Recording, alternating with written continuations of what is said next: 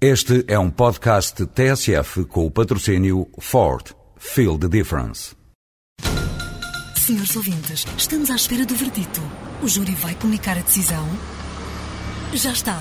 A decisão foi tomada. O Ford S-Max foi considerado o carro do ano de 2007. Ford S-Max. Sinta a diferença. O júri sentiu. Ford. Feel the difference.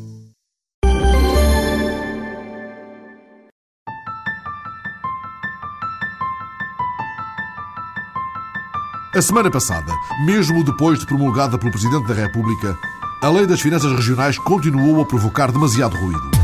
Dissipadas que foram as diversas dúvidas de constitucionalidade suscitadas pelo PSD, tudo ponderado, Belém promulgou, não sem sublinhar que, no caso em apreço, os órgãos de governo próprio das regiões autónomas dispõem de competência para impugnar, junto do Tribunal Constitucional, as disposições da lei, seja por violação dos direitos das regiões, seja por violação do respectivo estatuto político-administrativo. Logo, o líder da bancada do PSD, Luís Marques Guedes, garantiu que o seu partido vai pedir ao Tribunal Constitucional que fiscalize a legalidade da Lei das Finanças Regionais. Entre acatamento e discórdia, o processo não está encerrado. É uma decisão que nós temos de acatar, mas da qual discordamos frontalmente. Porque é uma má lei, é uma lei que é muito má para as autonomias regionais, é particularmente injusta para o, a região autónoma da Madeira e é uma lei que também, do nosso ponto de vista, é atentatória dos legítimos direitos e aspirações dos povos insulados. À exceção do PS Madeira, que pela voz do seu líder Jacinto Serrão considerou estar o Presidente em sintonia com o Governo da República no esforço de acerto das contas públicas, todo o leque partidário se manifestou contra a promulgação. Paulo Martins, do Bloco de Esquerda Madeira, considerou extremamente grave a decisão de Cavaco, uma decisão contra os madeirenses, disse Paulo Martins. Edgar Silva, do Partido Comunista Madeira, vê na promulgação prejudicial para a Madeira a visão centralista do Estado. José Manuel Rodrigues, do CDS Madeira, esta é uma má notícia, que não surpreende, dada a anunciada cooperação estratégica com este governo. O PSD Madeira reuniu extraordinariamente a Comissão Política na noite de quinta e a reunião deu isto.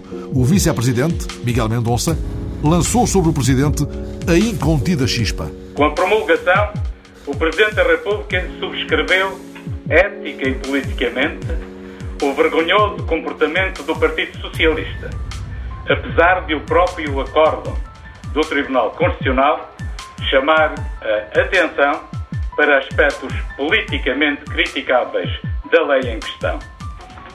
Face ao sucedido, a população da Madeira interroga-se legitimamente sobre o seu voto nas eleições presidenciais, especialmente pela lealdade que nos era devida. A Madeira foi o centro do mundo a semana passada, também por causa dos quase 5 milhões de euros gastos em 2005 pelo governo de Alberto João Jardim no financiamento do Jornal da Madeira, um jornal onde Jardim tem uma coluna de opinião quase todos os dias e que é o único diário estatizado do país. A oposição saiu a terreiro. Jacinto Serrão, líder local do PS, falou do modo como Jardim pisa os limites da propaganda. O Governo Regional da Madeira, alicerçado no PSD, utiliza estes métodos para difundir eh, a sua propaganda de natureza partidária, usando escandalosamente todos estes dinheiros públicos para ter este jornal da Madeira na mão. Para o comunista Lionel Nunes, é assim que se amassam jornais. Não temos qualquer dúvida que esta é uma forma encapotada de ter na mão um órgão de informação simptócil que faz é a voz do dono.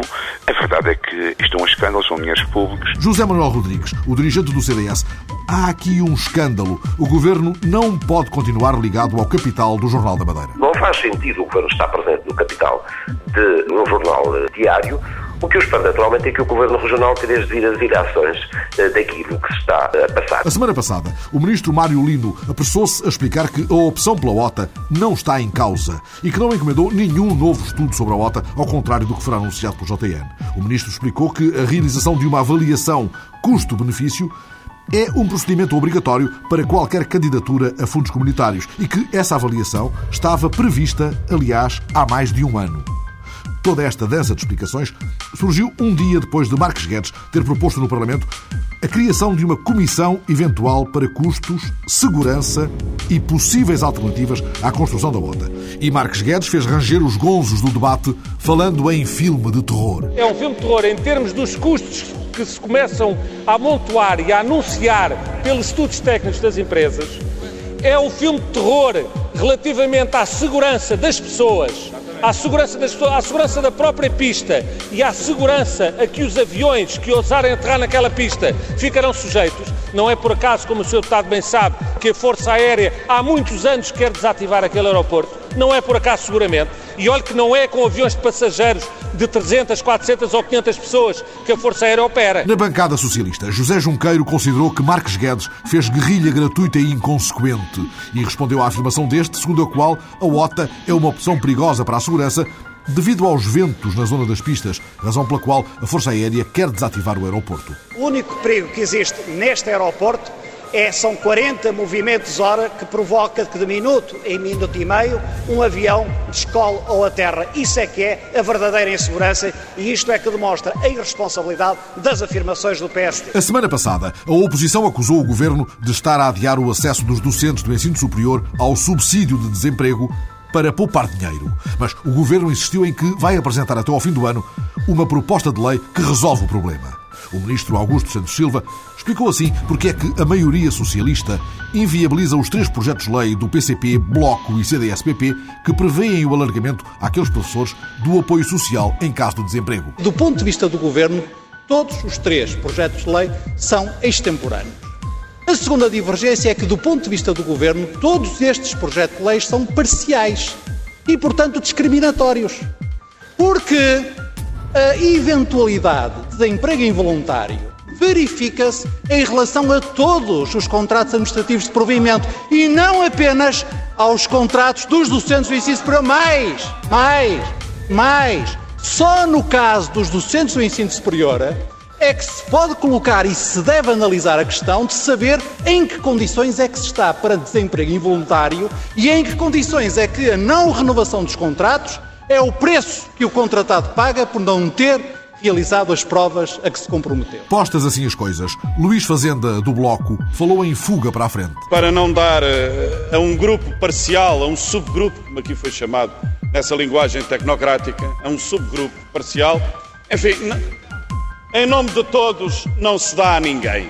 É uma lógica espantosa, é uma lógica absolutamente lapidar. Diogo Feio, do CDS, apontou o vazio constitucional. O Tribunal Constitucional diz aos órgãos legislativos que têm de legislar para que seja cumprida a Constituição. E João Oliveira do PCP disse não perceber a necessidade do compasso de espera, a não ser que esteja para muito breve o despedimento de milhares de professores. A leitura política que tem que se fazer deste adiamento é que, de facto, estão para muito breve os despedimentos, a situação de desemprego para milhares de docentes do ensino superior e aquilo que este governo quer fazer é, chutando para a frente e eh, não, não reconhecer a estes docentes o direito à proteção na situação de desemprego. Já o sindicalista João Dias da Silva recua 10 anos para encontrar um nó nunca mais desatado. Quando a FNE negociou em 1996 a atribuição de subsídio de desemprego aos professores dos ensinos básico e secundário, o governo de então assumiu o compromisso de rapidamente também iniciar negociações relativamente à situação dos professores do ensino superior.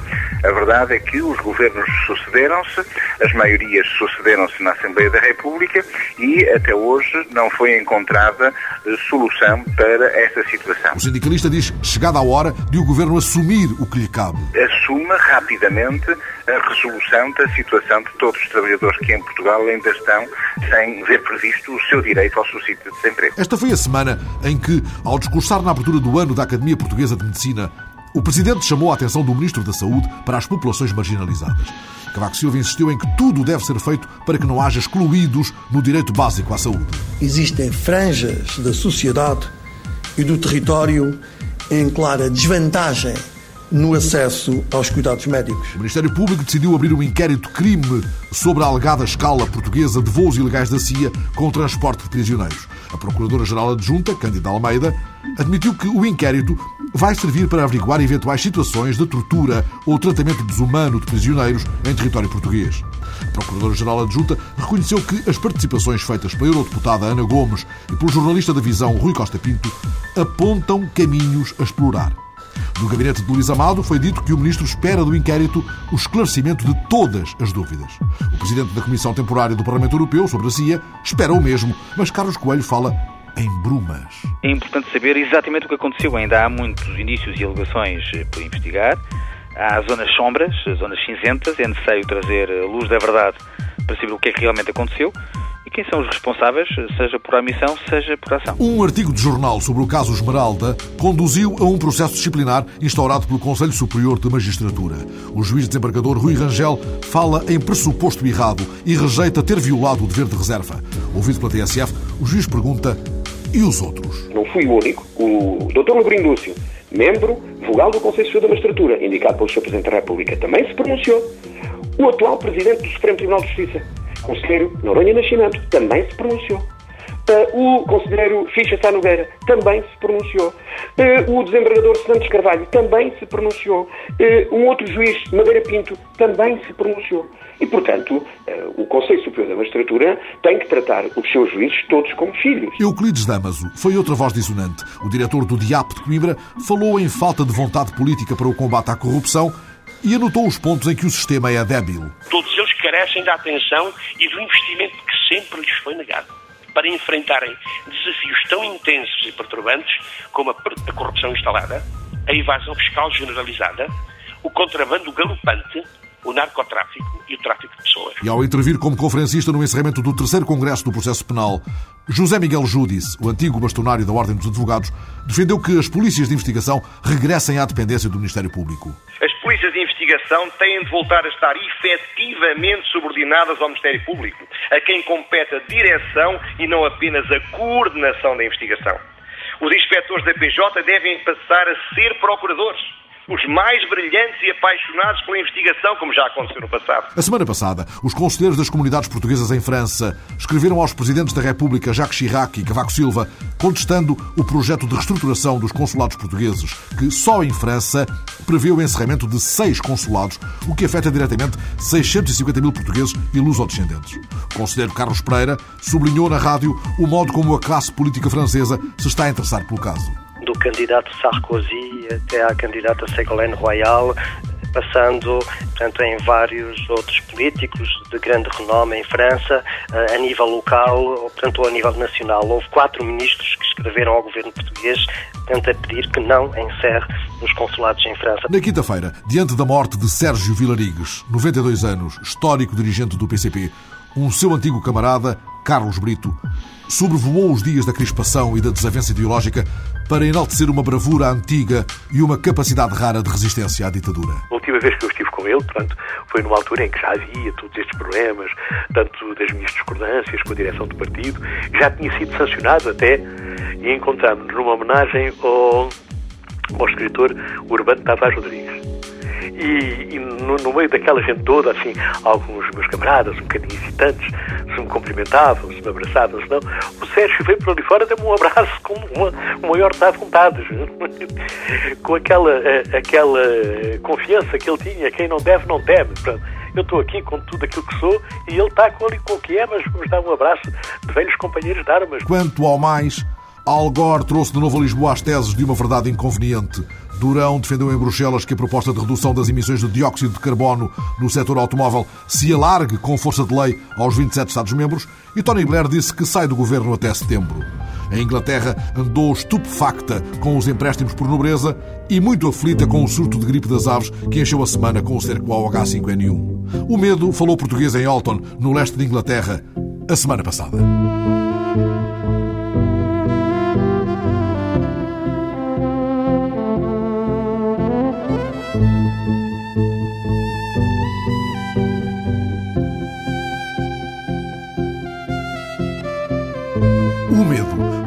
Se tratou do medo. Lá e cá, apesar da garantia dada pela Direção-Geral de Veterinária de que não houve qualquer importação de aves vivas do Reino Unido nos últimos 45 dias. O caso de gripe das aves numa exploração inglesa, acompanhado a semana passada pela jornalista Paula Dias, foi ganhando a abertura dos telejornais quando o vírus foi localizado num pavilhão com 7 mil aves. Ao todo, entretanto, 160 mil perus foram abatidos. Os planos de contingência foram ativados num quadro em que vários medos se cruzaram, muitas vezes ditos em português. Primeiro a surpresa, depois o medo entre os portugueses, 767 pessoas que trabalham na exploração de perus no leste de Inglaterra. O vírus H5N1, o mais perigoso da gripe das aves, pode afetar a saúde e roubar o emprego. Um é o aspecto de saúde, aquele receio que possam ter sofrido qualquer contaminação. A maior preocupação dos portugueses é, de facto, com o seu posto de trabalho e com o seu futuro. Adriano Guedes, o sindicalista que representa os portugueses, fala em sentimentos contraditórios. Mas de imediato, assim que a notícia se soube, o porta-voz da empresa sossegou os trabalhadores. Giles Ree assegurou que foram vacinados e usaram sempre equipamento de proteção. The people who work there should be fine. They were vaccinated and they wore protective clothing all the time. No início da semana começa o abate das aves doentes, 160 mil perus. A empresa renova garantias, não há risco de contaminação para o exterior. Adriano Guedes conta que, apesar dos receios, os portugueses foram tentados a colaborar estão a fazer a apanha dos perus para a matança nos aviários. A fábrica contatou os trabalhadores e ofereceu 200% todos os dias do salário e 300% ao domingo. Temos de pagamento. Portanto, isto dá uma média de 18 a 19 libras por dia. O pagamento extra pesou mais do que o medo da doença. Para quem participa no abate das aves, os perigos foram acautelados. Além dos equipamentos uh, protetores que eles têm que utilizar nas instalações, estão a tomar um comprimido diariamente como medida preventiva e vão tomar o Tamiflu no fim da matança, portanto, depois das aves estarem todas mortas e eles serem enviados para casa três dias. Vai-lhe ser administrada nessa altura a vacina e depois vão se submeter também a testes médicos. A situação exigiu passos rápidos na diplomacia. Logo na segunda-feira, o cônsul de Portugal em Londres viaja até à exploração da empresa Bernard Matthews. Recolhida a informação, António Braga, o secretário de Estado das Comunidades, rejeita qualquer alarmismo. Não há nenhuma pessoa infectada. Obviamente, estamos a falar de todos os trabalhadores, incluindo também portugueses, e, portanto, não é preciso uh, nenhum alarme nesse domínio, tal como também não há necessidade de se alarmar quanto à situação do futuro da própria empresa. Nem a saúde nem o emprego ficam em risco. Francisco Jorge, o diretor-geral de saúde, subscreve a mensagem de tranquilidade. Esta é sobretudo uma questão veterinária. A chamada gripe aviária, H5N1, está de certa forma descontrolada Há focos na Europa, como em África, como no Sudeste Asiático. Trata-se de um problema que afeta vários continentes, tem uma dimensão preocupante, mas sublinho no que respeita a aves. De imediato seguiu para a Inglaterra um médico português com o objetivo de retirar ensinamentos sobre este caso. Lúcio Menezes de Almeida verifica que apenas seis trabalhadores portugueses foram vacinados por precaução, já que se encontravam no local onde foi detectado o vírus. Este especialista em saúde pública esclareceu que a medicação antiviral não podia ser para todos. A administração dos antivirais é semelhante a uma administração de um antibiótico. Nós não devemos administrar antibióticos em massa, devemos administrar a quem deve ser. É uma administração eletiva, mesmo porque os antivirais há risco de resistência. É uma evidência científica. Feita a limpeza e a desinfecção na fábrica onde as aves foram mortas, os portugueses regressam ao trabalho na terça-feira. Alexandre Silveira verifica nesse dia que o ambiente está relativamente tranquilo. Está tudo a entrar na normalidade. As pessoas com um bocado de receio, mas ao mesmo tempo contentes de regressarem ao trabalho. De resto, um controle imenso na, na fábrica, na portaria, uh, tentar evitar o máximo possível de contaminações aqui, se houver, mas de resto voltou tudo à normalidade. Perante a atitude da empresa em todo este caso, o sindicalista Adriano Guedes assume o elogio. A empresa tem procedido de forma correta, uh, colocou o pessoal noutras fábricas e o pessoal está a trabalhar. Não, não há, portanto, em relação ao pessoal, não há, não há qualquer problema, penso eu. Não há que ter receio por perda de postos de trabalho, porque isso não está nas, nas perspectivas da empresa proceder a cortes de pessoal neste momento. Afastados os receios dos trabalhadores portugueses, há que responder também à inquietação dos consumidores. A Direção-Geral de Veterinária tratou de informar em comunicado que nos últimos 45 dias nem uma única ave viva foi importada do Reino Unido. Alarmados com a notícia, a Rússia, a Ucrânia e o Japão decidem-se de imediato pelo embargo às aves britânicas. Em Portugal, o Ministério da Agricultura reforça a tranquilidade. A questão da gripe das aves está como estava há três anos. Não há nada a registar. E a trabalhadora portuguesa da exploração de Alton, que esteve internada no hospital de Norfolk, ficou a saber, após testes de despistagem a que foi submetida, que não está contaminada com o vírus. Já antes, um veterinário do governo fora submetido aos mesmos testes. E também nesse caso, os resultados foram negativos. Vai-te embora, H5N1. Também já deu mais do que sinal de si na Inglaterra e espalhou-se como um vírus em 18 países por todo o mundo. O fenómeno começou o ano passado na Suécia, alastrou já ao Reino Unido, Austrália, Alemanha, Estados Unidos, Brasil, México, Polónia, Rússia e a semana passada chegou à Espanha. Registado a 22 de janeiro no Ministério do Interior, o Partido Pirata vem introduzir novos temas no debate político, erguendo bandeiras comuns nos 18 países em que se instalou. O acesso livre e gratuito à internet, por exemplo. Em Espanha, o Partido Pirata vai combater a lei da propriedade intelectual, que considera injusta e desadequada, dados os avanços tecnológicos. A repórter Maria Miguel Cabo tentou perceber o que há de novo nesta proposta, com ela confrontando o sociólogo Gustavo Cardoso, investigador do ISCTE de Lisboa, e Henrique Herreia, da direção do Partido Pirata de Espanha, nem à esquerda nem à direita, pirata das navegações a vir. Básicamente somos un grupo de personas preocupados por eh, de las nuevas tecnologías e Internet, ¿no? la red. Eh, tenemos pues varios puntos principales, eh, por los derechos y las libertades de los ciudadanos, la libre accesibilidad a la cultura por todo el mundo, posicionamos contra las patentes de software y los monopolios, y luego también el acceso eh, y la neutralidad de la red. E dessas quatro áreas, qual é a mais urgente para o Partido Pirata? Sobre todo, bueno, por un ejemplo, la accesibilidad a la cultura, es decir, que no por tener más oportunidades o por tener una capacidade económica mayor, por exemplo, se tenha mais, mais acesso, não?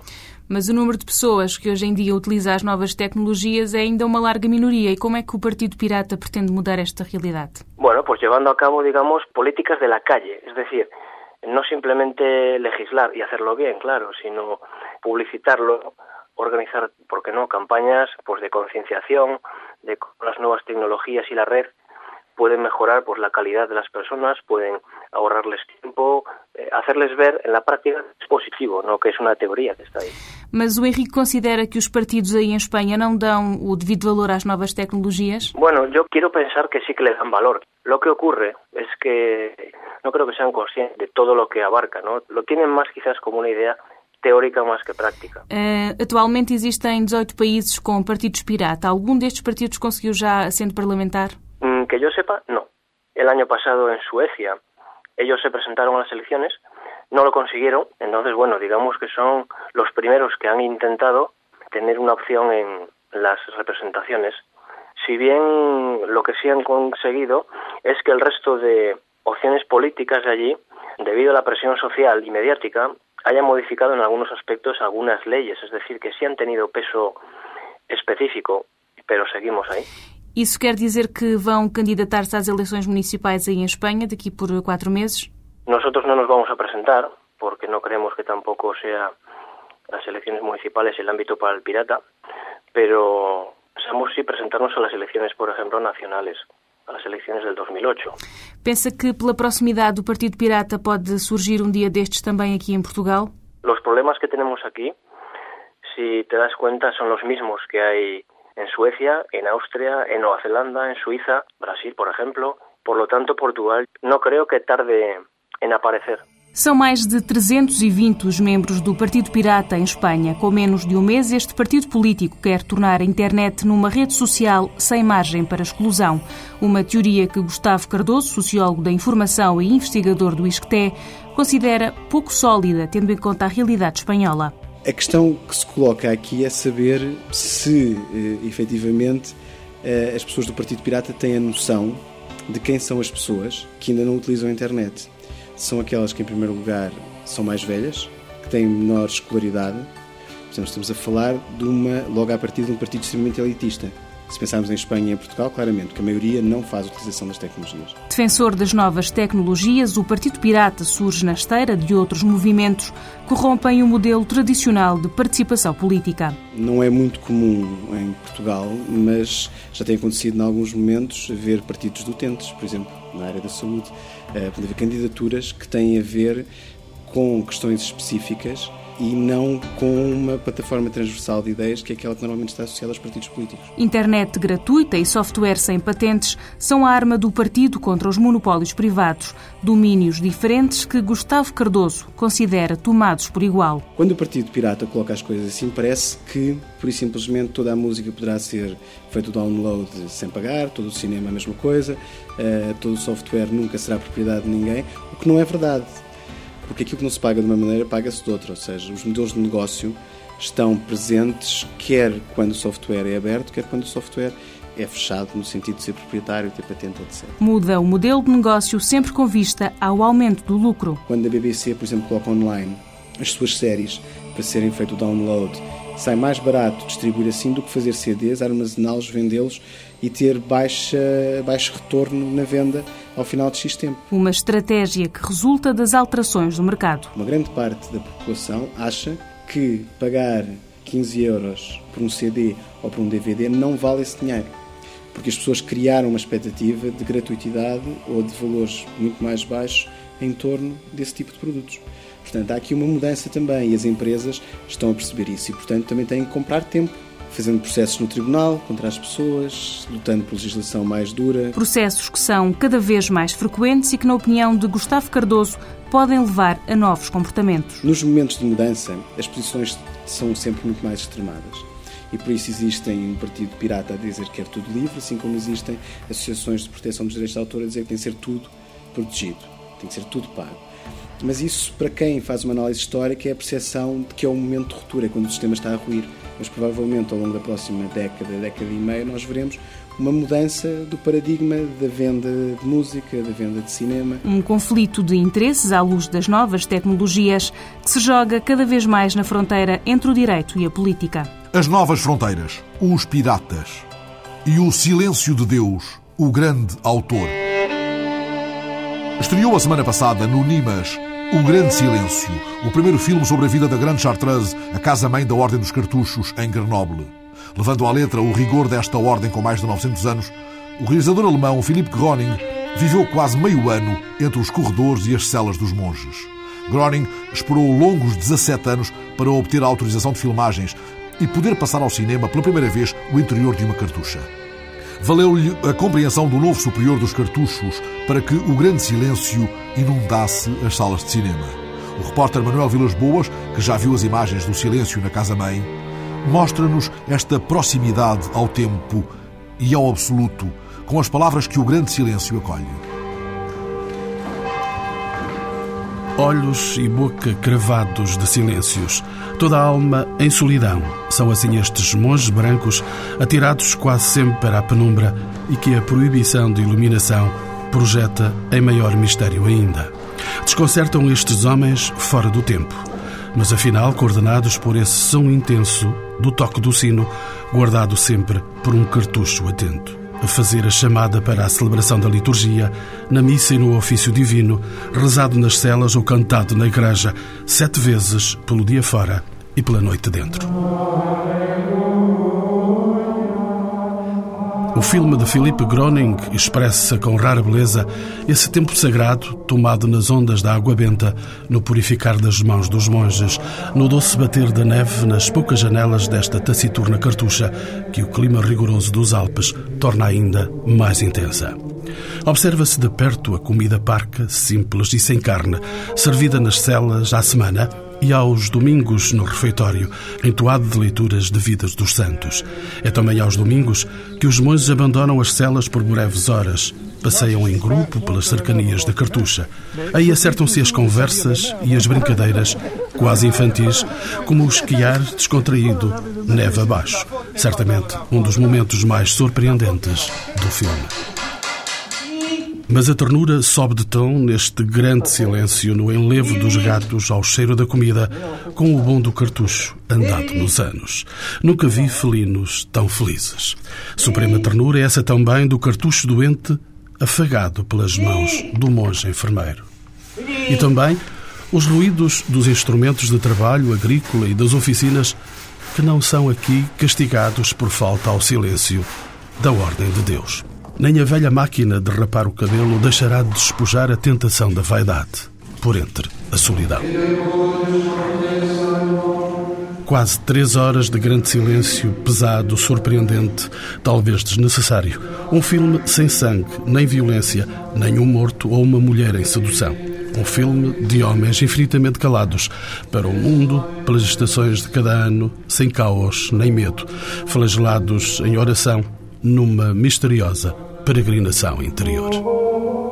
Não foi explosiva a recepção do filme de Groningen na Cartucha de Évora, onde os 20 conventos da Ordem do Silêncio e da Solidão, ainda existentes no mundo. Mas quem o viu de perto, e já há alguns meses no original em alemão, foi o padre Antão Lopes, um monge cartucho espanhol, há 42 anos a residir na Cartucha de Évora, depois da restauração da Ordem entre nós, em 1960 pela cena da pia da água benta em ondas largas, logo adivinhou que o grande silêncio seria uma peça de arte e não só o cotidiano de monges solitários. Não é alegre, também não é triste. Tem eh, uma característica autêntica, de autenticidade, em dois sentidos. Um sentido mais aceitável e outro mais lamentável.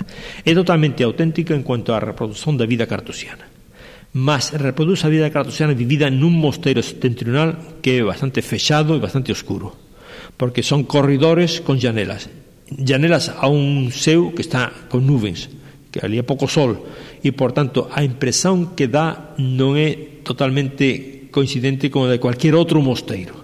Mas sí, o que é auténtico e é belo e, e é moito impresionante é a vida dos monges que ali se reproduce como eles cantan, como eles, eh, como eles traballan, como rezan e, por tanto, sí, de facto salvo con esa excepción de que aquilo se vive nuns interiores bastante fechados e bastante oscuros de resto os exteriores son maravillosos e a vida que ali se vive tamén é digna de atenção É un filme feito con a cumplicidade dos monges con a colaboración dos monges. Ele viveu ali meses e facendo centenas, centenas de filmagens. Eu acho que faltan algunhas. Eh, nós temos un costume, de, o incenso, por exemplo, a incensação, somente na procesión do corpo de Deus, mas na, na misa e a e no, até no oficio, a incensação está bastante reducida ao que non aparece nunca o cemiterio, na biblioteca, a certas cousas que faltan. E a liturgia, a incensação en, en, en geral, é, é menos solene do que de facto é na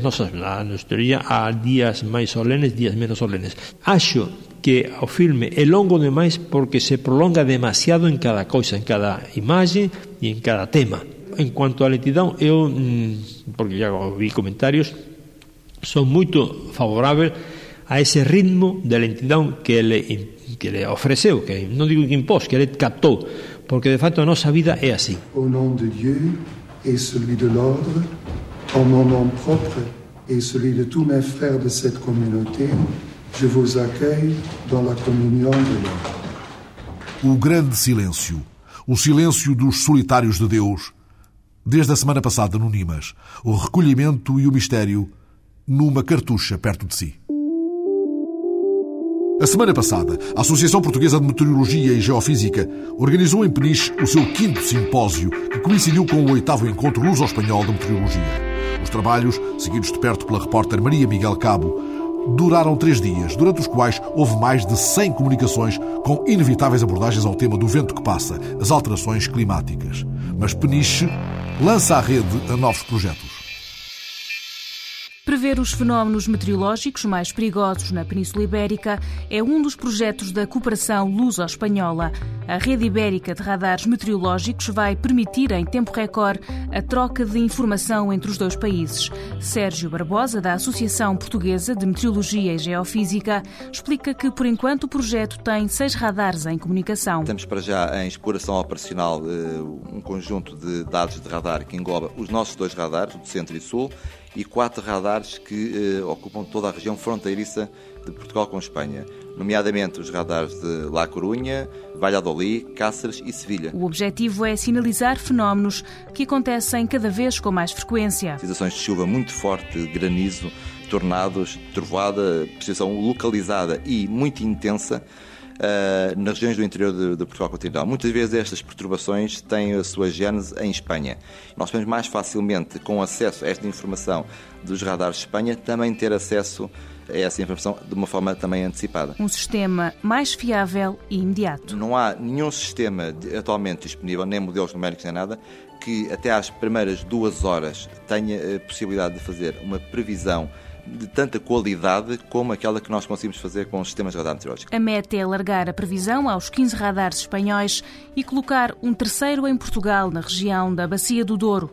No prazo de quatro anos, a Serra da Freita, no Conselho de Aroca, deverá receber este radar no investimento total de 1 milhão e meio de euros. Da área da geofísica, as atenções estão viradas para a criação de um sistema internacional de vigilância recomendado pela Unesco. Fernando Carrilho, do Instituto de Meteorologia, diz que o próximo passo é dotar Portugal de um sistema de observação mais completo. Por um lado, permitirá, eh, digamos, uma vigilância sísmica muito mais eh, eficaz. Por outro lado, o próprio país ficará dotado de tal infraestrutura de observação que lhe permitirá uh, contribuir de uma forma decisiva para os sistemas internacionais uh, de, de, monitorização de tsunamis. O projeto vai estar concluído dentro de dois anos. São 20 centros de observação espalhados pelo país, equipados com sensores de banda larga. Capaz de detectar desde os, o nível do, do movimento microsísmico até aos movimentos fortes associados a grandes sismos, em particular também grandes sismos que possam provocar uh, tsunamis. E sobre essa informação que digamos, decorrem em tempo real, são aplicadas técnicas de processamento também em tempo real. E por isso a prioridade é vigilância nas zonas costeiras. A rede lançada ao vento favorável de Peniche. A semana passada, Dália Paulo, a diretora do Museu Municipal de Faro, continuava a ter eco da boa notícia comunicada poucos dias antes pelos especialistas do Museu do Orsé.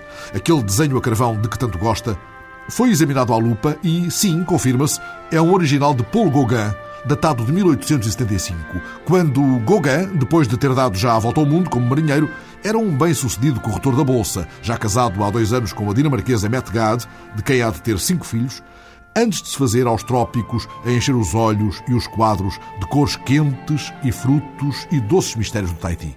Este desenho a carvão, representando um bebê, provavelmente o primeiro filho de Gauguin, faz parte da importante coleção do diplomata Ferreira de Almeida, doada ao Museu Municipal de Faro entre essas 1.200 peças. Há raras maravilhas, mas também um falso Rembrandt que deu notícia há tempos. Assim dá notícia este Gauguin verdadeiro, que esteve exposto até 98 e voltará a estar em maio, quando for selecionado como peça do mês. Este desenho de Gauguin, diante dos olhos de Dália Paulo, a diretora do museu. Nós temos aqui uma preciosidade, na minha opinião, em termos do Gauguin, porquê? Porque é realmente uma peça dos inícios ainda da carreira do Gauguin e, por outro lado, é uma peça de uma extrema afetividade. E eu acho que isso é muito importante. Nós temos ali a afetividade do pintor por aquele bebê que ali está, que é o primeiro filho dele. Este Gauguin a carvão e as atribuladas razões que o trazem de novo à ribalta. Onde ele sempre devia estar e onde ele esteve até 98 disposto, depois foi retirado por causa da reorganização do museu, porque nós temos neste momento, estudamos a coleção, estamos ainda a estudar mas há a certeza que ele é realmente um Gauguin e um desenho uh, verdadeiro, não é uma cópia. A certificação do Museu d'Orsay lança uma nova luz sobre toda a coleção Ferreira de Almeida. É uma coleção fabulosa para nós porque nos, nós estamos sempre a descobri-la porque até há bem pouco tempo não estava nada estudada e não se sabia as preciosidades que ali estavam. E nós vamos descobrindo, quer em termos de pintura, quer em termos de uh, escultura, verdadeiras preciosidades. Ainda no mês passado estivemos, tivemos exposta uma peça da coleção Ferreira de Almeida, uma pequena Nossa Senhora do século XVII, maravilhosa, que também foi uma descoberta recente. A coleção, as duas mil e e 100 peças que nós temos dele, nós temos tudo um pouco, desde mobiliário a, a livros, a outros objetos pessoais. O Ferreira de Almeida tinha uma coleção fabulosa de cinzeiros, uns 200 e tal cinzeiros, que também é interessante, portanto, mas uma das peças mais importantes é este Gauguin. Dália Paulo não tem dúvidas de que são notícias como esta que podem relançar um museu, constituindo-se como ponto de partida para novos eventos, debates investigações. E, acima de tudo, que podem dar visibilidade ao museu e fazer com que este museu dê um salto do seu contexto regional para um contexto nacional. Diante dos nossos olhos, como se tivesse renascido, como se só agora ganhasse a luz do dia, à espera de maio, este desenho desata em Dália Paulo uma palavra. Ternura. É a palavra que me vem logo à memória quando vejo este desenho. Ternura porquê? Porque nós estamos a ver uma criança que provavelmente estará a dormir e que o pai a está a desenhar com todo o amor que o pai tem por um filho. Então é um desenho que nos faz lembrar e que nos dá uma afetividade imensa. É afetividade e ternura, é o que este desenho nos, eh, nos transmite, pela, pela ternura que consegue passar daquela criança ali deitada. Nada aqui sugere o Gauguin das cores quentes dos trópicos. Este é o Gauguin mais desconhecido, os desenhos dele não são tão conhecidos ou tão falados como a sua obra em tela e a sua pintura, mas é o, é o Gauguin familiar porque ele faz vários desenhos eh, de, da família. Este não é o único. Há outros desenhos em museus da Dinamarca da família dele. Estou-me a lembrar, por exemplo, da mulher, da Mette uh, Gauguin, que também foi retratada num pequenino desenho tal como este. Portanto, este é, é o outro lado do Gauguin. Dália Paulo recorda o momento em que o telefone tocou e era do Museu d'Orsay. Ah, quando nos disseram que não havia outro, que não era uma cópia de um original que estava no outro museu, claro que sentimos uma imensa alegria por ter uma peça, uma peça dessas aqui. É sempre uma uma alegria enorme, enorme. Houve, entretanto, uma particular reação que surpreendeu a diretora do Museu de Faro. Nós tivemos a grata surpresa de receber um e-mail da Mette Gauguin, ou seja, não é a, prima, a mulher do Gauguin, mas é a bisneta do Gauguin, que nos diz que, ao olhar para aquele quadro, viu logo que era o avô dela, o Emílio, que ali estava representado. Sem olhar para aquele quadro como? Viu no Diário de Notícias a fotografia e antes de ler sequer o que estava, o que o que aquilo seria, disse logo: não, isto é um desenho do meu bisavô e é o meu avô que está ali representado. Ela vive em Portugal e é casada com um português e então ficou extremamente contente quando disse: ah, afinal o meu avô tem uma obra em Portugal, tem uma obra em Faro. E diz-nos que em maio terá todo o gosto de vir cá ver, ver essa obra ao vivo. E para lá do desenho a cores feito pelo seu bisavô em 1875, o que é que a senhora Mette Gauguin pode ver nas várias salas deste interessante museu envolvendo o magnífico claustro do convento de Nossa Senhora da Assunção. Nós começamos num, numa infindável cidade ossónoba que está gravada na pedra e é essa memória de pedra que nós temos para oferecer ao visitante. Temos um mosaico fabuloso com o, o desenho do deus oceano, os deuses do mar, que pertencia à cidade eh, de Ossónuba e que veio confirmar que a cidade de Ossónuba não se restringia a estas muralhas, mas ia para além delas e tinha uma zona industrial junto da Ria, da nossa Ria Formosa. Temos uma pequena casa islâmica onde eh, os objetos estão colocados nos seus espaços. Temos uma coleção de pintura antiga dos séculos XVI ao XIX, onde conseguimos ver Marcelo Leopardi, já do século XIX, o Vieira Portuense, também do século XIX, o Domingos Sequeira, e acabamos a visita a estas coleções de longa duração nas lendas, as lendas do Algarve. Temos uma sala chamada O Algarve Encantado, na obra de Carlos Porfírio, que é uma sala que delicia as pessoas porque tem a lenda e tem a representação da lenda. As lendas do Algarve, envolvendo o claustro magnífico, flores da amendoeira, enfeitando a natureza morta com mangas, a piroga que Gauguin pintou no Tahiti, rompendo as águas da Ria Formosa, a semana passada.